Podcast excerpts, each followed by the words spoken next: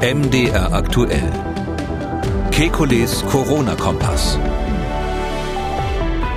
Donnerstag, 17. Dezember 2020. Rekordinzidenzwerte in Sachsen. Die Landesregierung denkt darüber nach, ganze Orte von der Außenwelt abzuriegeln.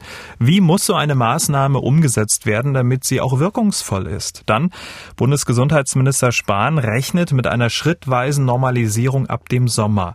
Wie hoch muss die Impfquote dafür sein? Außerdem, wieder gab es Probleme nach der Impfung mit dem BioNTech-Pfizer-Impfstoff. Was ist darüber bekannt? Abend. Wir wollen Orientierung geben. Mein Name ist Camillo Schumann. Ich bin Redakteur, Moderator bei MDR aktuell das Nachrichtenradio. Jeden Dienstag, Donnerstag und Samstag haben wir einen Blick auf die aktuellen Entwicklungen rund ums Coronavirus und wir beantworten Ihre Fragen. Das tun wir mit dem Virologen und Epidemiologen Professor Alexander Kekulé. Ich grüße Herr Kekulé. Guten Tag, Herr Schumann. Na, man hört's raus. So richtig fit und auf dem Dampfer sind sie noch nicht, oder? Natürlich bin ich auf dem Dampfer. Nein, ich bin, ich bin immer noch krank, aber ich rede so gerne mit Ihnen, dass ich das trotzdem gerne mache. Haben Sie wenigstens ein Tässchen Tee da? Können Sie ruhig noch einen Schluck nehmen, damit das... Ich habe extra Tee besorgt hier, ja. Sehr schön. Was denn für ein Tee eigentlich? Was ist das? Das ist in dem Fall äh, ganz trivial Earl Grey Tee, den ich meistens trinke. Aber wenigstens... Für, ein, für, ein, für eine ähm, Spezialaufguss hat die Zeit nicht gereicht. Gut, dann hoffen wir, dass die Stimme durchhält. Herr Kikole, heute wurden fast 700 Tote im Zusammenhang mit Covid-19 gemeldet, gestern fast 1000. Und gestern wurde auch über ein Krankenhaus in Sachsen berichtet, an dem es schon Triagefälle gegeben haben soll also wo geschaut werden musste, wer zuerst Sauerstoff bekommt und wer nicht. Die Landesregierung wollte nicht von Triage sprechen, sondern nannte die Aussagen eines Arztes in Zittau einen Hilferuf. Aber immer mehr Klinikchefs sprechen davon, sehr bald an die Grenzen des Machbaren zu kommen. Wie bewerten Sie die aktuelle Gesamtlage? Naja, das, ich glaube schon, dass wir Gefahr laufen, ähm, dass einige Krankenhäuser demnächst überlastet werden in den Intensivstationen. Ob man das jetzt dann schon Triage nennen muss, ähm, wir hatten ja da schon letztes Mal drüber gesprochen. Es gibt Chefärzte, die das berichten. Äh, der, mit dem ich gesprochen hatte, war nicht der Kollege aus Zittau. Äh, es gibt also noch mindestens einen weiteren, der auch äh, ganz offen sagt, wir machen hier Triage. Ähm, natürlich ist der Begriff ähm, äh, so ein bisschen drastisch und ähm, äh, das, was man jetzt im Krankenhaus macht, ist, ist eher, dass man halt merkt, die Kapazitäten sind überlastet. Wir müssen aus der Intensivstation jemanden verlegen, weil wir hier nicht weiterkommen. Und ähm, dann kommt eben der Rettungswagen oder der Hubschrauber und bringt ein, zwei Patienten woanders hin. Ähm, in so einer Luxussituation hätte man sich in Norditalien oder in Frankreich zum Teil wirklich hineingewünscht. Ähm, wir sind weit weg davon, dass unsere Gesamtkapazitäten überlastet werden. Es kommt halt dann letztlich zu Verlegungen. Mhm. Und äh, was da vorhin gesagt wurde, also dass der Sauerstoff irgendwo ausgegangen ist, das kann ich mir kaum vorstellen. Also wir haben keinen äh, Lieferengpass bei Sauerstoff und der wird ja bekanntlich flüssig gelagert. Das heißt also, diese Krankenhäuser haben riesige Tanks hinterm Haus, die man auch manchmal sieht als Besucher, diese riesigen weißen Silos, die da stehen, da ist der Sauerstoff drinnen. Also, dass der jetzt ausgehen könnte, das kann ich mir kaum vorstellen. Wir haben zwei riesengroße Hersteller allein in Deutschland. Ähm, ähm, also, das äh, halte ich jetzt für ein Gerücht, dass da der Sauerstoff alle war. Es ist ja auch berichtet worden, dass ähm, dann einige Patienten nicht transportfähig sein, im Krankenhaus verbleiben müssen. Und wenn dann neue Fälle kommen, äh, steht der Arzt natürlich dann vor einem Riesenproblem. Ne? Ja, das ist das Management, was man in den Intensivstationen aber auch sonst manchmal hat. Ähm, wenn man sich das vorstellt, früher waren das die schweren Verkehrsunfälle auf der Autobahn. Äh, das sind ja dann typischerweise nicht neben der nächsten Großstadt, sondern irgendwo äh, JWD. Und dann haben sie irgendein Kreiskrankenhaus, wo die alle hingebracht werden. Ähm, dann kommt es zu solchen, äh, sage ich mal, Krisenmanagement-Situationen. Ähm, ich will das jetzt nicht kleinreden, aber das ist nichts, was unser Gesundheitssystem insgesamt überlasten würde. Aber perspektivisch sind wir natürlich schon in der Gefahr, dass es zu solchen Überlastungen kommt, wenn die äh, Zahl der schweren Fälle weiterhin so ansteigt. Wir sind bei fast 5000 äh, Patienten Covid-19 äh, aktuell in Behandlung auf Intensivstationen, 2700 aktuell beatmet, Tendenz nach oben. Ähm, wir haben noch ähm, ja, Intensivbetten aktuell frei, 3700. Wenn das jetzt aber so stetig weitergeht, könnte es wirklich ein Problem geben, oder? Ja, man muss auch bei den sogenannten freien Becken, das ist, glaube ich, auch schon in den Medien bekannt, man muss da immer hinsehen. Ähm, Bett ist eine Sache, aber mhm. meistens ist ja heutzutage der limitierende Faktor die Zahl der Pflege Pflegekräfte. Und man hat ja am Anfang dieser Pandemie auch nachgerüstet, was die Beatmungsgeräte und ähnliches betrifft. Ähm, da ist man spät drauf gekommen, aber dann immerhin ist das passiert in Deutschland, so dass ich glaube, dass wir rein technisch gesehen ähm, weiter sind, als wir es personell sind. Der, der Engpass wird dann das Personal irgendwann sein. Ähm, und ähm, ich, man müsste fast mal sagen, dass die Intensivbetten möglicherweise korrigiert werden müssten danach, dass man äh, reinschreibt, wie viele Betten sind tatsächlich zu betreiben aufgrund des vorhandenen Personals. Und da ist natürlich der Krankenstand auch wegen Covid unter dem medizinischen Personal auch ein ganz wesentlicher Faktor. Mhm. Also eigentlich müsste man die Statistik ähm, verändern und aktualisieren, also die dann auch tatsächlich dann genutzt werden können, gerade wenn es um Verlegung geht. Also das ist genau das. Also diese Zahl auf dem Papier äh, ist eine Sache, aber bei den konkreten Verlegungen, da ist es ja so, da gibt's Leitstellen, die sowas organisieren, also Leitstellen für den Rettungsdienst. Ähm, die sind meistens regional, aber inzwischen sehr gut ganz, in ganz Deutschland miteinander vernetzt. Und wenn dann ein Bett irgendwo gebraucht wird, dann organisiert die Leitstelle quasi diese Betten. Und fast überall in Deutschland haben wir das mit einem elektronischen System inzwischen, dass sie das online wirklich sehen, wie viele Betten wo frei sind, damit jetzt der Rettungswagen nicht in die ins falsche Krankenhaus fährt, das ist ja ganz klar. Da sind wir also wirklich gut in Deutschland. Das war vor zehn Jahren noch, noch, noch ganz anders. Aber wenn man diese Zahlen ansieht, die sich jetzt sozusagen wirklich ähm, auf dem Display der Leitstellen zeigen, die sind natürlich geringer als die, ähm, als die offizielle theoretische Bettenzahl in Deutschland, weil da die Krankenhäuser wirklich das melden, wo sie sagen, okay, Station sowieso kann noch zwei Patienten aufnehmen und diese zwei werden dann als freie Betten eingetragen. Ich glaube, das wäre eine interessante interessantere Zahl als die rein theoretische Kapazität, vor allem wenn es um so kurzfristige Verfügbarkeit geht. Das ist ja hier wichtig. Hm. Ähm, wir müssen ähm, über Sachsen sprechen. Das Bundesland hat mit Abstand die meisten Neuinfektionen je 100.000 Einwohner. Sieben Landkreise stand heute sogar mit einer Inzidenz von über 500. Der Landkreis Bautzen aktuell über 600. Der Landkreis Sächsische Schweiz Osterzgebirge ebenfalls. Der Landkreis Zwickau kurz davor. Laut Sozialministerium gibt es sogar Orte im Erzgebirgskreis mit einer Inzidenz auf 100.000 Einwohner von über 1000. In Stolberg zum Beispiel über 1200, Breitenbrunn knapp 1100. Laut Ministerium seien in diesen Daten auch Nachläufer mehrere Tage dabei. Ähm, davon mal abgesehen, wie bewerten Sie eigentlich aktuell die Lage in Sachsen? Na, in Sachsen sehen wir natürlich das, was, was vorherzusehen war. Äh, gerade die sächsische Landesregierung gehört ja zu denen, die lange Zeit äh, geglaubt haben, dass die niedrigen Fallzahlen ein Hinweis darauf seien, dass man weniger rigide sich schützen muss vor Covid-19. Und äh, was dann eintritt, ist, dass ähm, das Virus auf eine Bevölkerung trifft, die ähm, wenig geübt ist in Schutzmaßnahmen und die sich auch irgendwie in Sicherheit wiegt, letztlich auch durch die Ansagen in der eigenen Regierung.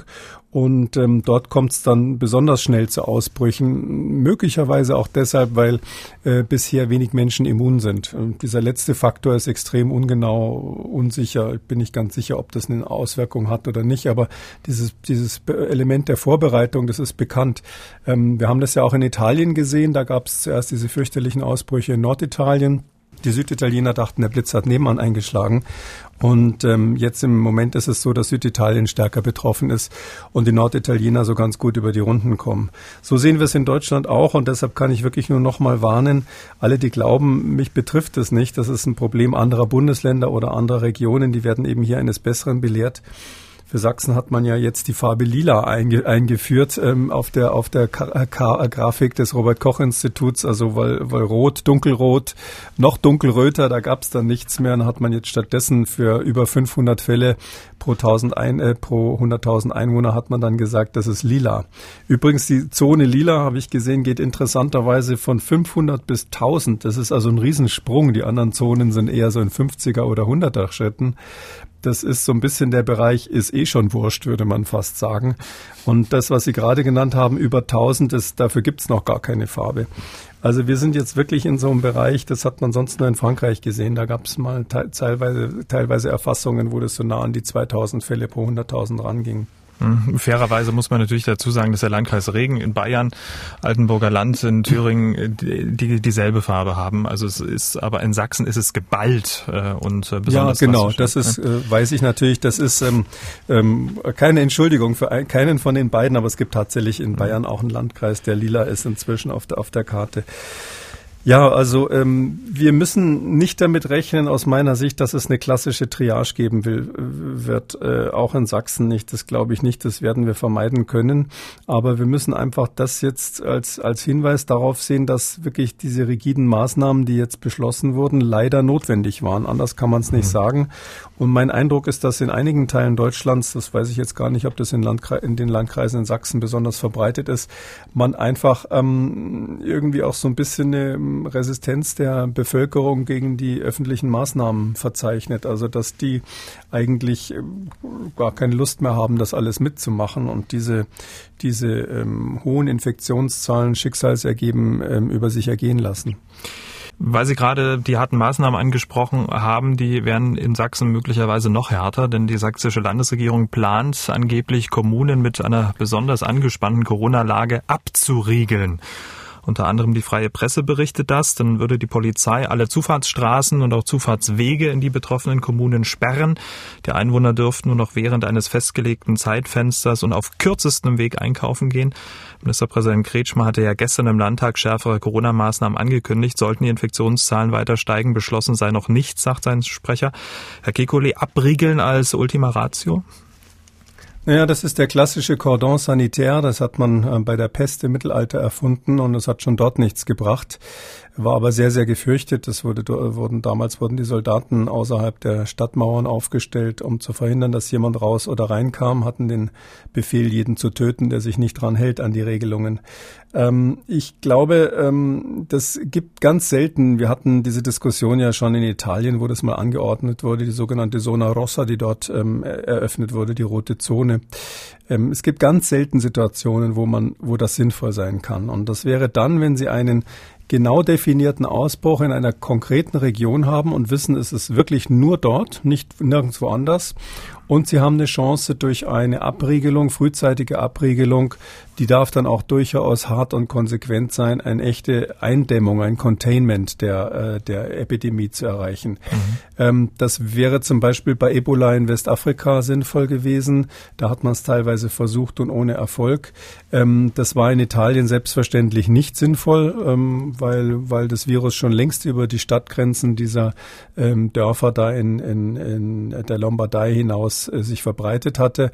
Und ich sehe jetzt in, in Sachsen nicht genau, wo wollen Sie denn die Grenze ziehen? Also ähm, wo ist denn da innen und außen bei diesem Cordon sanitär? Also es hat ja keinen Sinn sozusagen die die dunkelroten von den etwas weniger dunkelroten Zonen abzutrennen.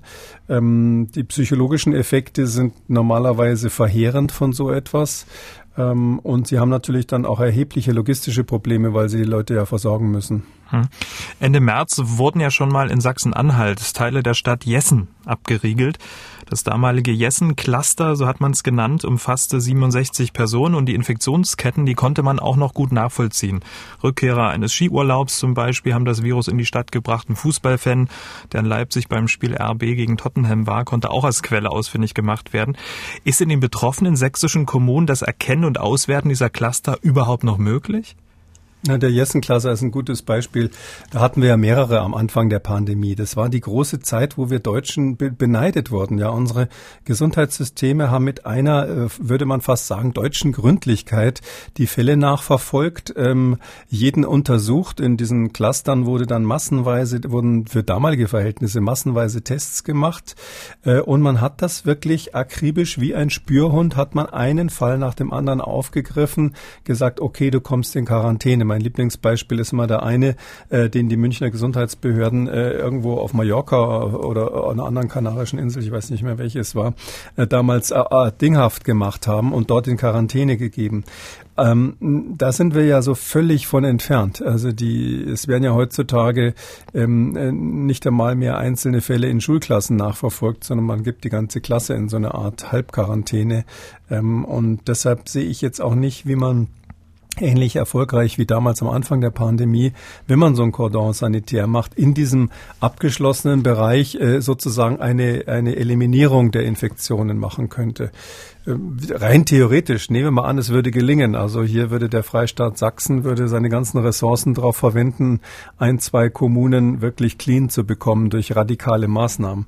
Was ist denn dann danach? Da müsste man diese Leute, die dort wohnen, ja eigentlich vom Rest Deutschlands schützen und dann sozusagen den Cordon gleich mal stehen lassen, aber mit umgekehrten Vorzeichen, weil die da drinnen dann alle die Insel der Glückseligen wären. Also ich sehe da sozusagen strategisch kein Kriegsziel, wenn ich das mal so sagen darf. Und ich glaube, das muss man sich immer als erstes überlegen, bevor man zu so drastischen Maßnahmen greift. Hm. Wenn jetzt bei Ihnen das Telefon schellen würde und jemand aus Sachsen riefe an und äh, wollte wissen, äh, wir machen jetzt diese, diese, diese, diese Abriegelung. Ähm, welche Strategie schlagen Sie uns vor, damit das dann zum Ziel führt? Oder würden Sie dann erbost auflegen und sagen, ja, macht diese Abriegelung nicht, sondern wir halten uns jetzt einfach mal alle an diese harten Lockdown-Maßnahmen?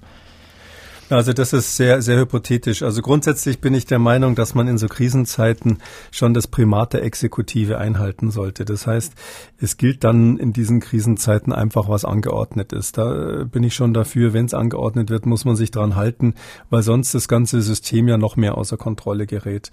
Ähm, ich hätte jetzt aber, wie gesagt, wenn mich einer fragen würde, wie sollen wir das machen mit dem, mit dieser Abriegelung, hätte ich keinen Vorschlag, ähm, eine sinnvolle Grenze zu ziehen und ich wüsste auch nicht, wann man sie beenden soll, weil, wie gesagt, wenn man innerhalb des abgeregelten Bereichs, wie damals in Jessen, alles sozusagen sauber hätte, dann müssten sie ja weiterhin abriegeln, um die sauberen vor den, vor den dunkelroten außenrum zu schützen. Dann haben sie sozusagen einen weißen Fleck in der Mitte von Purple und ähm, ich weiß nicht, ob das, das so eine wahnsinnig gute Idee wäre.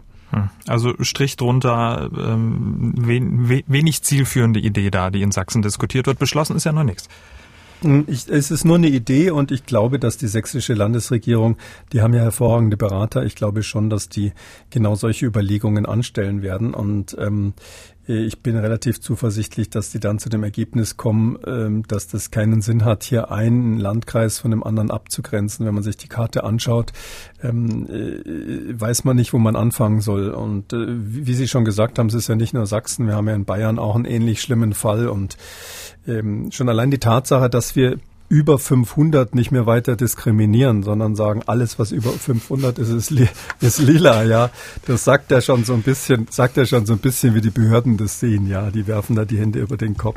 Deutschland befindet sich ja, man im harten Lockdown, möglicherweise in Sachsen, äh, wird er vielleicht noch härter. Der Chef der Kassenärztlichen Bundesvereinigung, Herr Gassen, der rechnet mit einem Scheitern des harten Lockdowns, also ein positiver äh, Zeitgenosse. Gegenüber dem Redaktionsnetzwerk Deutschland sagte er, er gehe nicht davon aus, dass wir bis zum 10. Januar eine relevante Absenkung der Infektionsraten und schon gar nicht der Todesfälle erreichen werden. Er glaube nicht, dass mit Hilfe der harten Beschränkung der Grenzwert von 50 Neuinfektionen ähm, dauerhaft unterschritten werde. Egal, ob der Lockdown nun drei oder zehn Wochen dauert, würden sich dieser extrem pessimistischen Prognose anschließen oder das Ganze jetzt ein bisschen relativieren? Also ich bin ja immer Optimist, auch wenn man das manchmal nicht rausholt, hört, wenn ich genervt bin von aktuellen Beschlüssen. Also ich sehe das nicht so. Ich glaube, dass dieser harte Lockdown plus ja die Zeit, die Startezeit an Weihnachten, wie man in Bayern sagt, also die ruhige Zeit, das führt ja dazu, dass die Menschen sich schon zurückfahren in den sozialen Kontakten. Und ähm, ich glaube, das wird einen Effekt haben.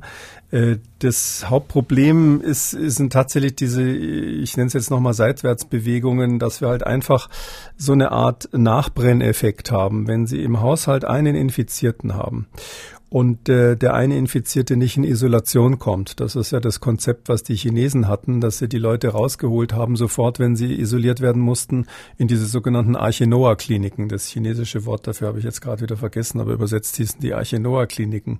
Und ähm, das entspricht ungefähr dem, was die Schutzkommission vor Jahrzehnten vorgeschlagen hat. Das waren die sogenannten Fieberkliniken. Dass wir gesagt haben, in so einem Ereignis braucht man Kliniken, wo Leute, die infektiös sind und die jetzt gar nicht unbedingt schwer krank sein müssen, aber die eben isoliert werden müssen, wo die rein können, weil die sollen nicht in der Familie bleiben. Und da haben wir eben vorgeschlagen, dass man Fieberkliniken einrichtet.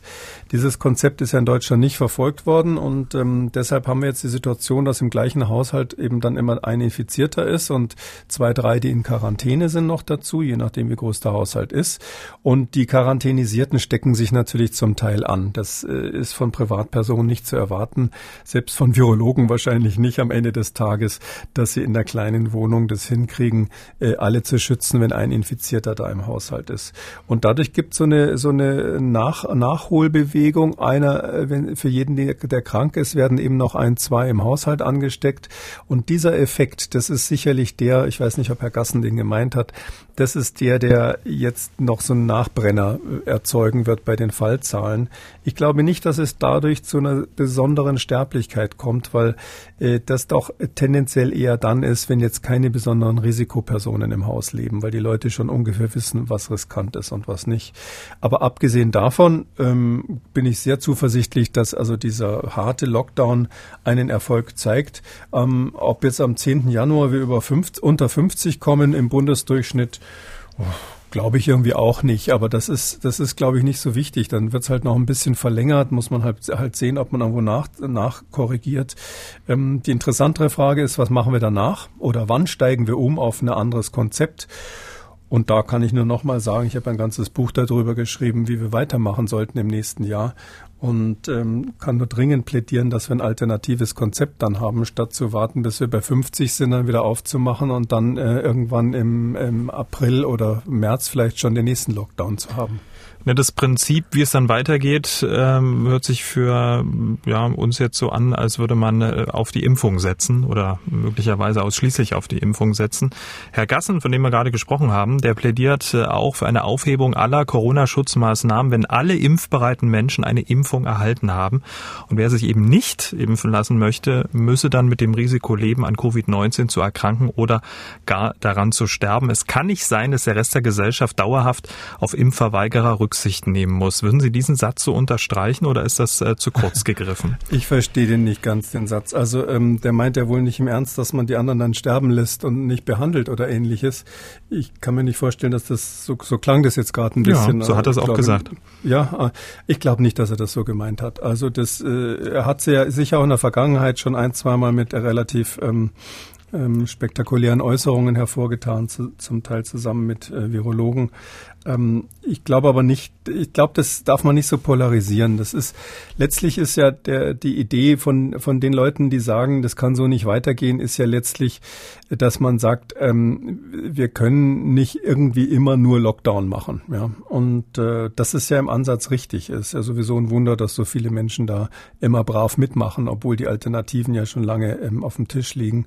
Und ähm, dass der Herr Gassen da jetzt langsam ungeduldig wird, gerade aus der Perspektive der Krankenhäuser, ist es natürlich verständlich, wenn die Intensivstationen volllaufen, ähm, dass man da, dass man da ähm, dann relativ drastische Ansagen macht. Ähm, ich glaube, da wäre lange, lange vorher zu überlegen, ob man eine Pflichtimpfung macht, wo ich auch dagegen wäre. Und ähm, ich glaube deshalb jetzt sozusagen, ähm, die, die sich nicht impfen lassen wollen, kriegen keine Behandlung. Ich, ich glaube auch nicht, dass er das so gemeint hat. Bundesgesundheitsminister Spahn, der hat auch gesagt, wie hoch die Impfquote sein muss, um dann wieder ein normales Leben führen zu können. Wir hören mal kurz rein.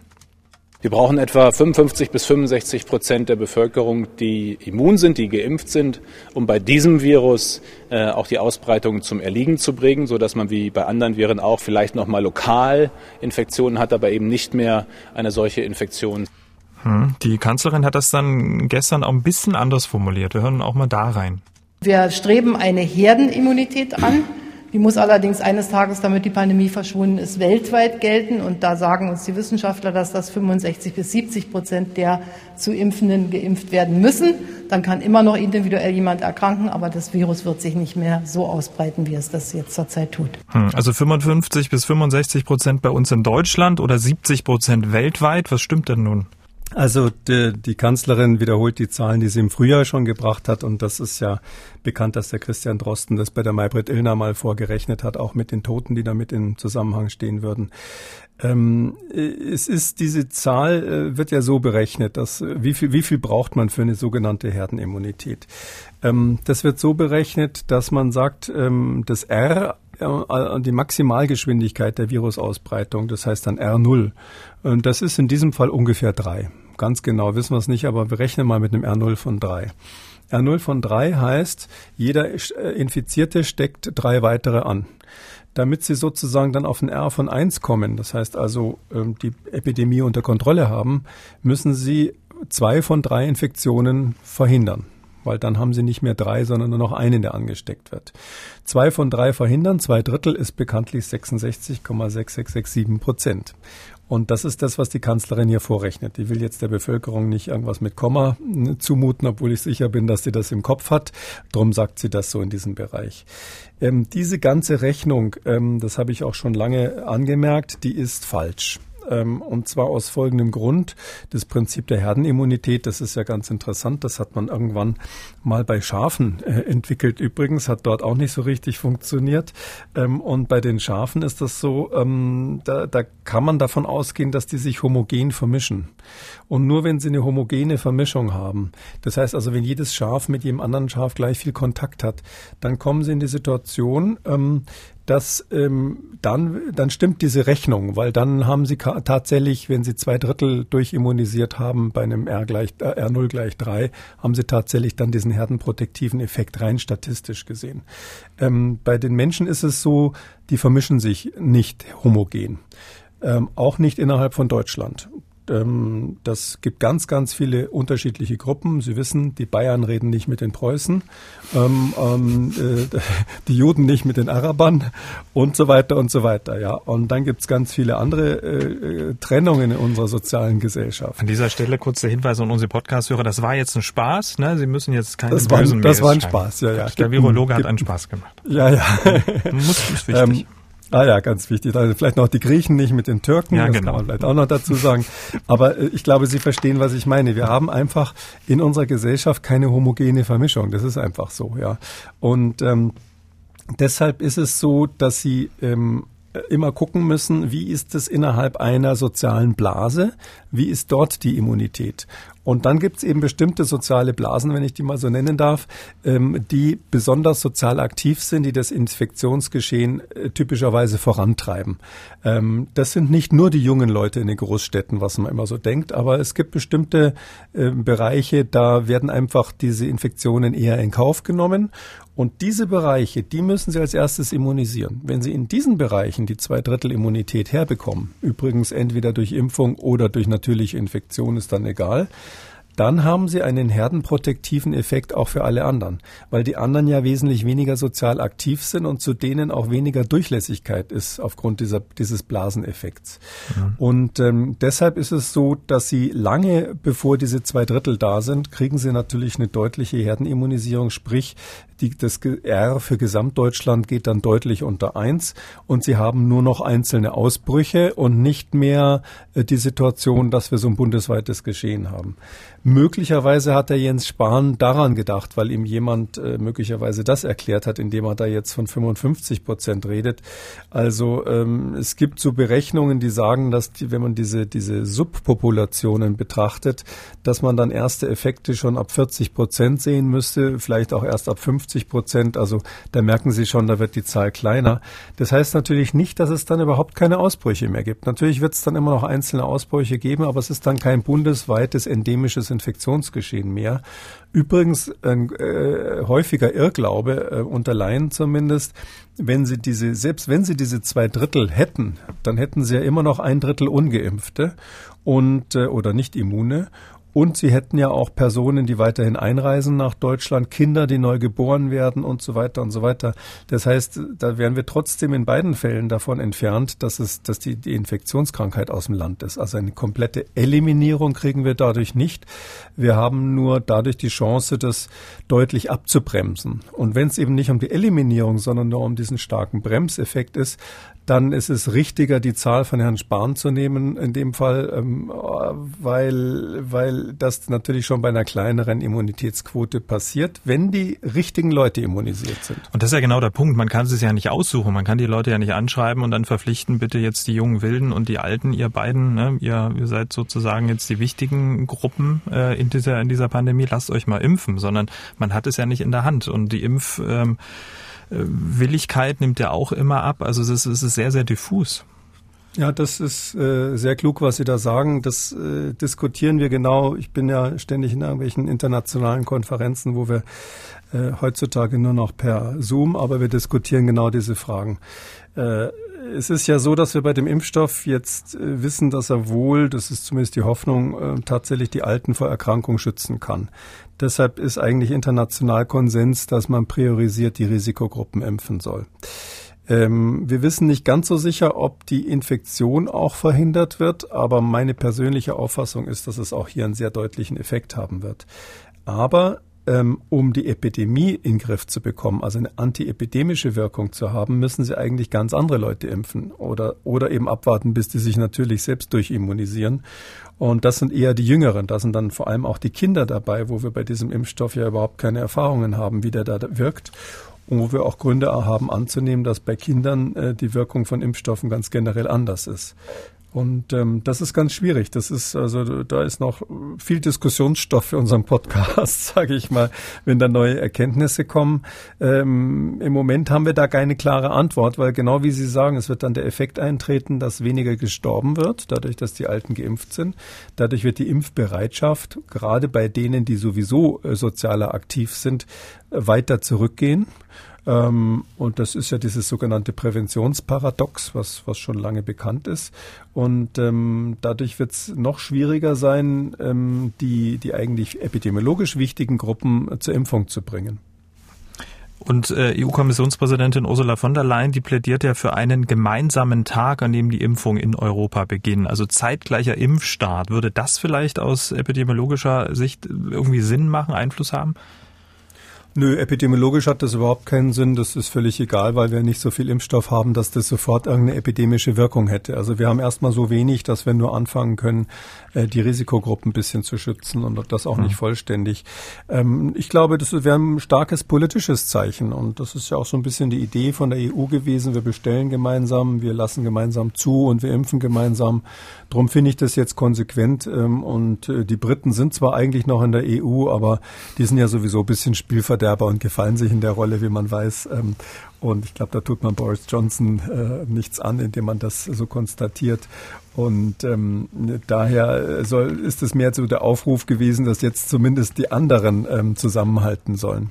Genau, ähm, Zulassung in der EU ist genau das Stichwort. Äh, Ende des Jahres ähm, wird ja angepeilt und äh, vorhin kam noch äh, die Eilmeldung, dass die Corona-Schutzimpfung am 27. Dezember beginnen können zumindest in Nordrhein-Westfalen. Ähm, das hat NRW-Ministerpräsident Armin Laschet in Düsseldorf angekündigt hatten sich zuvor Spitzenvertreter der Landesregierung sowie Ärzteverbände und Kommunen bei einem Impfgipfel über die Vorbereitung beraten. Also am 27. Dezember sollen die Impfungen beginnen und das ähm, obwohl die Zulassung ja noch gar nicht da ist. Die EMA hatte ja bisher, also die Europäische Arzneimittelbehörde hatte ja bisher erst angekündigt, am 21. Dezember, also nächste Woche Montag, ihr Gutachten ähm, für die Zulassung des BioNTech-Pfizer-Impfstoffs vorlegen zu wollen. In den USA und Großbritannien zum Beispiel wird ja bereits durch eine Notfallzulassung geimpft. Das soll in der EU aber alles ein bisschen ähm, anders sein. Nochmal Bundesgesundheitsminister Jens Spahn. Die anderen Länder haben bis jetzt eine Notzulassung gemacht. Äh, diese ordentliche Zulassung heißt auch intensivere äh, Prüfung. Es wird sozusagen tiefer auch in die Daten äh, eingestiegen. Es sind auch 27 nationale Behörden beteiligt und das wird dann die weltweit erste reguläre, ordentliche Zulassung. Und die ist aus meiner Sicht wichtig, auch um Vertrauen in diesen Impfstoff zu gewinnen. Genau, Herr Spahn spricht von einer regulären Zulassung. Ich habe vorhin noch mal geguckt, noch im Oktober sprach die WHO davon, dass sie mit einem Impfstart Mitte 2021 rechne, weil erst Anfang nächsten Jahres die Daten aus den abschließenden Phase 3 Studien vorliegen und danach könnten die Entscheidungen dann erst zum Impfstart fallen. Jetzt also alles wesentlich schneller und für Europa eine reguläre Zulassung. Wie bewerten Sie das? Äh, ja, ich war da sehr überrascht drüber, muss ich sagen. Ähm, ich habe ähm, Herrn Spahn da schon öfters in dem Zusammenhang äh, gehört. Er sagt ja so sinngemäß schon länger, äh, wir machen das in Europa besser, ähm, wir machen es gründlicher, bei uns wird komplett geprüft. Ähm, und deshalb machen wir eine reguläre Zulassung und nicht wie die FDA so eine Notfallzulassung oder auch wie Großbritannien eine Notfallzulassung oder auch Kanada. Also äh, ich glaube, wir haben im Podcast schon mal drüber gesprochen. Es ist ja so, dass ähm, das, was in den USA Notfallzulassung heißt, also Emergency Authorization, das heißt in der bei der EMA nicht Notfallzulassung, sondern bedingte Marktzulassung. Also Conditional Marketing Authorization ist sozusagen der technische Ausdruck dafür, bedingte Marktautorisierung. Äh, das ist aber der europäische Ausdruck für die äh, letztlich für die Notfallzulassung, weil eine bedingte Marktzulassung die ist ähm, rein nach den Statuten der EMA und der Europäischen äh, Union so, die, äh, dass eben zugelassen wird, obwohl man nicht alle Daten zusammen hat. Also genau das Gegenteil von dem, was der Bundesgesundheitsminister gerade erklärt hat. Da wird eben zugelassen aufgrund vorläufiger Daten, weil man noch nicht vollständige Zulassungsdaten hat. Und das darf nur dann passieren, äh, wenn eine ähm, äh, ernsthaft lebensgefährliche Erkrankung im Raum steht, ähm, zum Beispiel eine pandemische Erkrankung, die muss lebensgefährlich sein ähm, und ähm, es muss so sein, ähm, dass äh, der Hersteller glaubhaft machen kann, dass er die restlichen Daten, die man noch braucht, innerhalb einer vernünftigen Zeit, normalerweise sagt man so ein halbes Jahr oder so nachliefert. Also genau wie Sie sagen. Ähm, jetzt ist es ja so, wir sprechen ja jetzt mal konkret vom, vom BioNTech-Impfstoff. Das gleiche gilt aber auch für den Moderna-Impfstoff. Das ist ja der andere RNA-Impfstoff. Diese beiden Hersteller haben, ähm, ich habe es extra nochmal nachgeguckt, ähm, laut Webseite der ähm, äh, EMA, der Europäischen Arzneimittelbehörde, nur eine sogenannte bedingte Zulassung beantragt. Also das ist diese Notfallzulassung, über die wir hier auch schon hm. gesprochen hm. haben. Jetzt sagt der Bundesgesundheitsminister, sie kriegen sozusagen trotzdem eine richtige Zulassung. Ähm, der Bundesgesundheitsminister ist der Bundesgesundheitsminister, dann hat er wahrscheinlich neuere Informationen und er ihm ist es ja auch sehr wichtig zu sagen, dass hier 100 Prozent geprüft wurde und nicht 80 Prozent wie bei der bedingten Zulassung. Jetzt natürlich die Frage, ähm, auf der Website der EMA steht, eine bedingte, Beantra äh, eine, eine bedingte Zulassung wurde beantragt. Der Bundesgesundheitsminister sagt, es wird eine reguläre Zulassung. Ähm, wenn dann der Impfstoff da ist, kann man das irgendwie rausfinden, was denn nun stimmt? Ja, das ist ähm, tatsächlich ein Riesenunterschied, weil der Arzt muss ja wissen, dass der Impfstoff oder das Medikament, das gibt es auch bei anderen Medikamenten, wurde in der Vergangenheit auch schon gemacht, ähm, bei so Notfallmedikamenten muss er wissen, Achtung, das ist jetzt ein Medikament, das darf ich nicht einfach irgendwie geben, sondern da muss ich ganz strenge Regeln beachten, vor allem Nebenwirkungen melden. Und deshalb haben die ein kleines schwarzes Dreieck auf jeder Packung drauf. Und da kann dann jeder selber gucken. Wahrscheinlich werden die Foto Fotos äh, der ersten Impfungen ja ähm, durch die Welt gehen oder zumindest in Deutschland der Presse sein, ähm, ob das kleine schwarze Dreieck da drauf ist oder nicht. Ähm, das ist üblicherweise der Hinweis darauf innerhalb der EMA, äh, innerhalb der Europäischen Union, dass die EMA nur eine bedingte Zulassung vergeben hat. Und da schreibt sie eben dann, das haben wir, glaube ich, schon besprochen, da schreibt sie dann rein, das und das müsste, darauf müsste achten. Da wird ganz sicherlich jetzt ähm, auch das Thema allergische Reaktionen mit draufstehen. Ähm, und da sind äh, genaue Vorschriften, welche Daten nachgeliefert werden müssen, auch vom Hersteller innerhalb eines bestimmten Zeitraumes, um eben danach dann die reguläre Zulassung auszusprechen. Aber wie gesagt, gesagt, also ich gehe davon aus, dass unser Bundesgesundheitsminister über diese Basisdinge äh, des Zulassungsverfahrens gut informiert ist und ähm, deshalb ist da wahrscheinlich äh, in äh, kurzfristig, ohne dass äh, das auf der Webseite der EMA korrigiert wurde, ähm, vielleicht eine Änderung erfolgt mhm. und man hat tatsächlich jetzt die vollständige Zulassung. Da muss ich allerdings sagen, ich kenne ja sehr gut die Daten, die sind ja veröffentlicht worden. Das muss man auch den Herstellern hier wirklich zugute halten. Ähm, äh, die die BioNTech-Pfizer-Daten sind sehr, sehr umfangreich äh, im New England Journal of Medicine, äh, einem sehr renommierten Magazin, ähm, publiziert worden gerade. Und wir haben uns natürlich alle draufgestürzt und das im Detail nachgeschaut.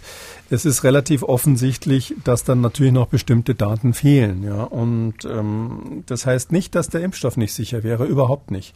Aber das heißt, dass aus meiner Sicht, also ich bin jetzt kein Mitglied des CHIMP, dieses Komitees, was das macht, aber ähm, wenn ich da dabei wäre und ich bin in ähnlichen Komitees schon gesessen, äh, dann würde ich für die äh, endgültige Zulassung den Daumen senken und würde sagen, nee, wir wollen das erstmal noch eine Weile anschauen.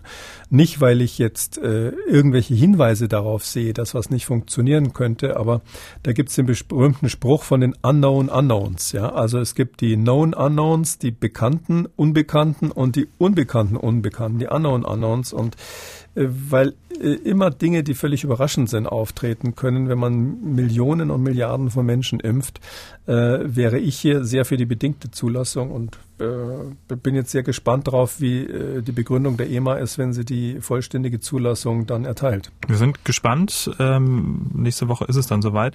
Und ähm, Herr Spahn sagte auch, jeder Tag, der früher geimpft werde, könne Leid lindern. Er warnte aber auch äh, vor übereiltem Handeln. Es gehe darum, das Vertrauen der Menschen in die Impfung zu gewinnen und aufrechtzuerhalten. Vertrauen ist genau das Stichwort. Wir haben es ja schon mal ein bisschen besprochen. Gerade die Ständige Impfkommission hatte kürzlich auf eine Umfrage verwiesen, wonach die Impfbereitschaft in Deutschland seit dem Frühjahr stetig gesunken ist und beim medizinischen Personal sogar geringer ist als beim Rest der Bevölkerung.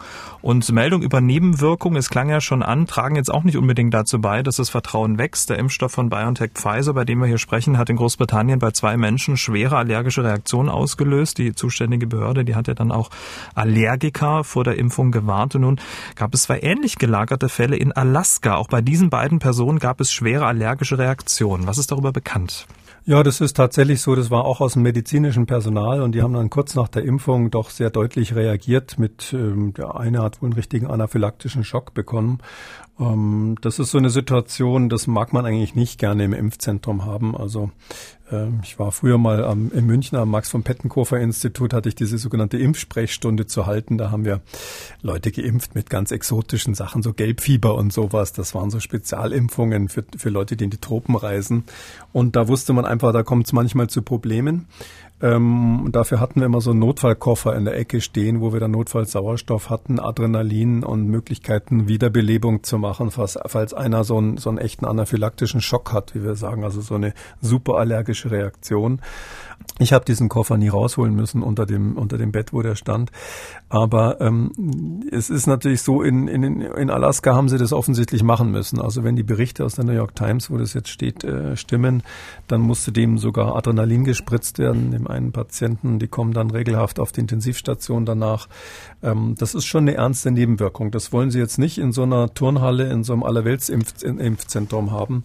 Ich wollte gerade ähm, sagen. Deshalb, ne? Ja, also, und deshalb muss man einfach sagen, äh, das ist, ist äh, wirklich blöd für den Hersteller, dass in der ganzen in der ganzen äh, Studie ja mit über 20.000 äh, Geimpften, das waren ja so, ich glaube 23.000 oder so, die den Impfstoff wirklich bekommen haben, die andere Hälfte das Placebo, da ist da angeblich nie sowas passiert und jetzt sind schon vier Fälle äh, kurz nach den Zulassungen was soll ich sagen? Ehrlich gesagt, als ich die Fälle aus UK äh, von denen gehört habe, habe ich gedacht, diese zwei Mitarbeiter von National Health, die waren halt besonders sensibel irgendwie oder besonders, ähm, äh, sag ich mal, äh, willig, jedes Symptom sofort zu melden.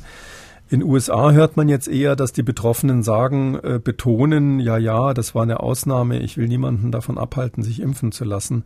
Also diese Dinge müssen einfach genau untersucht werden jetzt. Und ähm, unter normalen Bedingungen würde man sogar überlegen, ob man eine äh, vorläufige Zulassung, bedingte Zulassung, ob man die ähm, jetzt zurückhält oder ob es ausreicht äh, zu sagen, wir empfehlen erstmal ähm, alle Personen mit allergischer ähm, Geschichte äh, auszunehmen. Aber mhm. das sind eben dann wahnsinnig viele, nicht, wenn Sie die ganzen Asthmatiker rausnehmen. Ich wollte gerade sagen, und bei denen muss man auch noch erst prüfen, ob sie überhaupt Allergiker waren, ne, wenn ich das richtig gelesen habe. Ähm, das ist ja auch nicht hundertprozentig klar, äh, oder? Ja. Das ist echt schwer, weil wissen Sie, diese Diagnose Heuschnupfen, ja, was, was ist denn ich das? zum Beispiel. Also, ja, aber dann, es gibt Leute, die haben so richtig schlimmen Heuschnupfen. Mhm. Die wissen immer genau, wenn die, wenn die und die Blüte kommt, äh, können sie quasi die Uhr danach stellen, dann kriegen die äh, Atemnot auf der Straße. Oder richtig schlimme Allergiker. Äh, ich hatte mal einen Fall als Notarzt, das war ein äh, ein Junge, der ist von seinen Nachbarn in einem Vorort von München, der, der war auf Pferde allergisch und weil bayerische Burm halt frech sind, haben die seine Freunde ihm eine Pferdedecke übergestülpt auf der Straße. Lustig, ja. sehr Daraufhin lustig. Mhm. mussten wir den echt mit Hubschrauber abtransportieren. Ach, das nenne ich mal eine richtige Allergie. Und mhm. ähm, es ist so, ähm, dass das Spektrum aber weit ist. Wenn ich jetzt an Asthma zum Beispiel denke, bei Kindern wissen wir, dass, ich glaube, die aktuelle Zahl ist bei fünf Prozent aller Kinder haben vorübergehend so eine Episode, wo sie das haben, was, was eigentlich äh, gute Kinderärzte als hyperreagibles Bronchialsystem bezeichnen. Also ein besonders empfindliches Atemsystem. Und das gibt sich aber meistens, das renkt sich wieder ein bis zum Schuleintritt meistens. Äh, aber andere sagen halt, das ist Asthma. Und äh, daher wissen sie mhm. halt nicht, hatte der Asthma, hatte der es nicht, äh, ist, ist eine Kindheitsgeschichte mit einem hyperreagiblen Bronchialsystem, ist das schon ein Grund, die Impfung nicht zu geben. Also mir wäre unwohl, wenn man diese Einschränkung hätte und das dann quasi irgendwelchen äh, Impfärzten, die sich hier freiwillig zur Verfügung gestellt haben, in diesen vielen, vielen Impfzentren auszuhelfen, jetzt überlassen würde, da die Entscheidung im Einzelfall zu treffen. Aber wenn ich mir überlege, dass ja bereits in den USA, wir haben ja schon Bahrain, Großbritannien etc., sind ja in Summe schon mehrere Zehntausend Menschen geimpft worden. Und wir haben jetzt hier vier, also zwei Großbritannien, zwei in Alaska, äh, besprochen, die allergische Reaktionen haben. Unterm Strich könnte man noch sagen, äh, ist es doch im Promillebereich eigentlich kein Problem, oder? Ja, Promille reicht nicht aus. Also Sie müssen bei einer, äh, bei so einem Impfstoff müssen Sie unter die Zehntausender, deutlich unter die Zehntausender kommen. Also ein Zehntel Promille müssen Sie, äh, müssen Sie erreichen, mindestens, am besten noch weniger an, an Nebenwirkungen dieser Art. Ähm, und ähm, ja, also das ist genau der Punkt. Also das wird ja jetzt weiter geimpft. Es gibt ja, gibt ja die Zulassungen. Es wird natürlich auch in Europa zugelassen werden. Ich nehme an, dass spätestens nach den zwei Ereignissen, die heute bekannt wurden, ähm, man bei der EMA auch diese Einschränkung machen wird, dass man Allergiker erstmal keine Impf Impfung empfiehlt. Und ähm, dann wird man eben sehen, wie sich es weiterentwickelt. Ähm, das Problem ist nur, äh, ist ja nur einfach Folgendes. Ähm, wenn Sie bei Allergikern das nicht empfehlen, dann werden Sie natürlich, äh, wenn alles, rechten, alles rechtens zugeht, werden Sie natürlich nicht rauskriegen, ob Allergiker äh, schwerere Nebenwirkungen haben, weil Sie ja die dann nicht impfen. Und was ist dann? Wie, wer, test, wer lässt sich da testen? Nicht? Also das ist dann so ein wahnsinnig unangenehmer, selbstverstärkender Effekt. Dann haben Sie einen großen Teil der Bevölkerung, die sagen, nee, ich will da nicht hin. Ähm, viele Allergiker sind, wenn sie sagen, sie haben Heuschnupfen, sind, sind ja äh, eh schon genervt davon, dass sie mit so einem genetischen Faktor geschlagen sind und die anderen immer schön auf der Wiese sitzen beim Picknick und sie selber können nicht dabei sein. Äh, das ist ja auch für viele, zumindest in der Jugend, traumatisch. Und darum ist es dann oft so, dass solche Menschen zu Recht irgendwie vorsichtiger sind. Und äh, ich weiß nicht, ob man die Impfbereitschaft dann erhöht mit sowas. Also schauen wir mal, wie sich entwickelt. Mhm. Also äh, Sie haben völlig recht, vier ist erstmal fast nix. Ähm, und auf der anderen Seite sind wir jetzt auch noch nicht bei vier Millionen Geimpften. Aber wenn wir vier Millionen Leute geimpft haben oder zehn Millionen, das wird ja in wenigen Wochen soweit sein, dann werden wir die Zahlen haben. Ähm, vor allem, wenn ähm, eine, ähm, äh, eine wirklich nur vorläufige ähm, conditional bedingte Zulassung erteilt wird, weil da ja dann mit drinnen steht, dass man solche ähm, solche Nebenwirkungen immer melden und registrieren muss. Hm. Und ähm, vielleicht so ein Hinweis, wie dann unsere rund 400 Impfzentren in Deutschland damit umgehen sollen. In Alaska war es ja so, dass äh, die beiden, die geimpft wurden, wie übrigens alle anderen, eine Viertelstunde noch in dem Behandlungsraum äh, sitzen äh, bleiben mussten an Ort und Stelle, um dann zu schauen, wie es denen danach geht. Äh, und in dieser Viertelstunde sind dann diese, diese Wirkungen eingetreten. Wenn die nach fünf Minuten gegangen wären, wären die möglicherweise auf der Straße zusammengebrochen. Da hätte man das gar nicht gemerkt. Also quasi Punkt eins, eine Viertelstunde Viertelstunde sitzen bleiben und Punkt zwei möglicherweise so ein, so ein Notfallköfferchen mit Adrenalin. Der eine hat auch Steroide bekommen, also dass man das quasi im Impfzentrum immer damit dabei hat? Das haben die. Also ich weiß jetzt nicht, äh, also ich sage das einfach mal, weil ich an das ähm, an die Professionalität der Kollegen glaube. Ähm, das ist äh, Standard bei Impfungen und ähm, hier kommt es eben auch nochmal drauf an, ob sie eine bedingte Zulassung oder eine normale Zulassung haben. Aber bei, bei Wirkstoffen, die nur die, die dieses kleine schwarze Dreieck drauf haben, jetzt mal vorausgesetzt, äh, ich weiß jetzt nicht, wie es in Europa sein wird, aber in den USA ist es ja klar eine bedingte Zulassung und in Kanada auch und in äh, United Kingdom auch. Ähm, und überall dort ist es so, dass man gerade in solchen Situationen eben dann so extra Protokolle hat, wo man aufschreibt, äh, genau wie Sie sagen, Viertelstunde beobachten hinterher und solche Dinge. Ähm, ich nehme mal an, dass das für die Impfzentren auch so geplant ist. Ähm, müsste man vielleicht mal nachfragen, könnte man vielleicht mal recherchieren, aber es wäre eigentlich naheliegend, dass man nicht die Absicht hat, die Leute nach der Impfung einfach rauszuschubsen in die Kälte. Oder die Ärzte melden sich bei uns und ähm, schreiben uns mal, was da so im Detail geplant ist. Herr Kekulé, in Sachsen ähm, gilt ja eine Maskenpflicht auch im öffentlichen Raum. Teil dieses harten Lockdowns, also auf allen Straßen und Plätzen muss eine Maske getragen werden, verkürzt. Ähm, was halten Sie davon, kurz zusammengefasst? Ja, im Freien ist es so, dass ähm, es nur um die Tröpfcheninfektion geht. Diese fein verteilten Aerosole, die sich über längeren äh, Raum verteilen, die gibt's nicht. Die entstehen aus physikalischen Gründen auch nicht. Und wenn sie entstehen, dann sind sie sehr schnell eben verdünnt. Und deshalb glaube ich, eine Maske wäre nur dann sinnvoll, wenn wirklich zwei Menschen direkt gegenüberstehen und miteinander sprechen in einem sehr kurzen Abstand. Ähm, generelle Maskenpflicht im Freien halte ich dann für sinnlos, wenn man irgendwie so einen halbwegs vernünftigen Abstand, Face-to-Face-Abstand wahren kann. Hm. Und wie sich ähm, ja Luftfeuchtigkeit und Temperatur auf das Aerosolverhalten auswirkt, das wollte Professor Dr. Detlef Lohse von der Uni Twente in den Niederlanden wissen und hat das in, in einem Experiment, wie ich finde, sehr eindrucksvoll nachgestellt. Er wollte nämlich wissen, wie sich Aerosole bei verschiedenen Temperaturen und Luftfeuchtigkeitsverhältnissen verhalten. Muss er dazu sagen, er ist jetzt nicht rausgegangen und hat äh, sich beim Niesen fotografiert. Ne? Also das ja, das ist ja sehr, solche Fotos gibt es ja sehr, sehr viele. Das ja. ist ja zurzeit sehr beliebt. Ähm, Übrigens diese Fotos, wenn man immer oder man sieht oft so Bilder im Fernsehen von Leuten, die niesen und husten mit irgendwelchen angeblichen Aerosolen, die da entstehen. Es gibt auch Leute, die dann Werbung für ihre Absaugsysteme damit machen. Da muss man immer vorsichtig sein, äh, ob sich die Aerosole, die da in diesen Experimenten generiert wurden, ob sich die ähnlich verhalten wie infektiöse Aerosole. Das ist, das ist häufig überhaupt nicht gegeben. Ja, diese Studie ist ganz witzig. Da war auch das äh, MPI äh, für Dynamik und Selbstorganisation in Göttingen beteiligt. Das sind so echte Superrechner ist gerade als Preprint herausgekommen und ähm, die haben letztlich ein, ähm, ein Dogma überprüft. Das ist ja in der Wissenschaft immer ganz gut, wenn man mal an die Dogmen rangeht.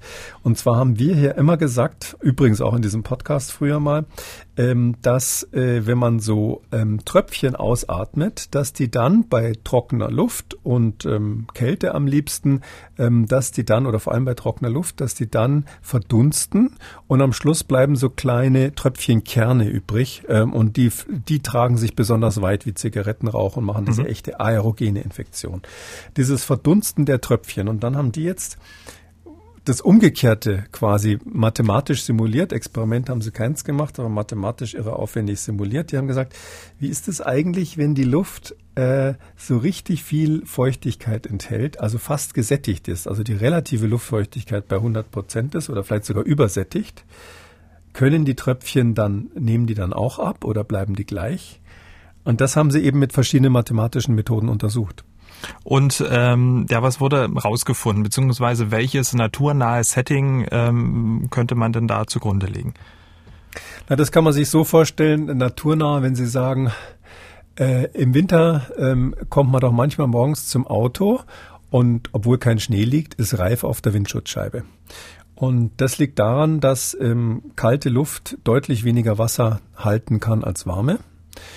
Ähm, das heißt, die absolute ähm, Feuchtigkeit in kalter Luft ist immer geringer und die ist dann schneller gesättigt. Das heißt, die relative Feuchtigkeit ist hoch, die ist bei 100 Prozent und da kommt es eben dann, wenn man nachts so eine Abkühlung hat äh, von der Windschutzscheibe, die wird ja sehr kalt in der Nacht, dann kommt es quasi zu dem Effekt, dass die übersättigte äh, Feuchtigkeit auf der Scheibe sich niederschlägt wie Tau und dann einfriert. Und dadurch haben sie morgens den Reif im Winter auf den Scheiben.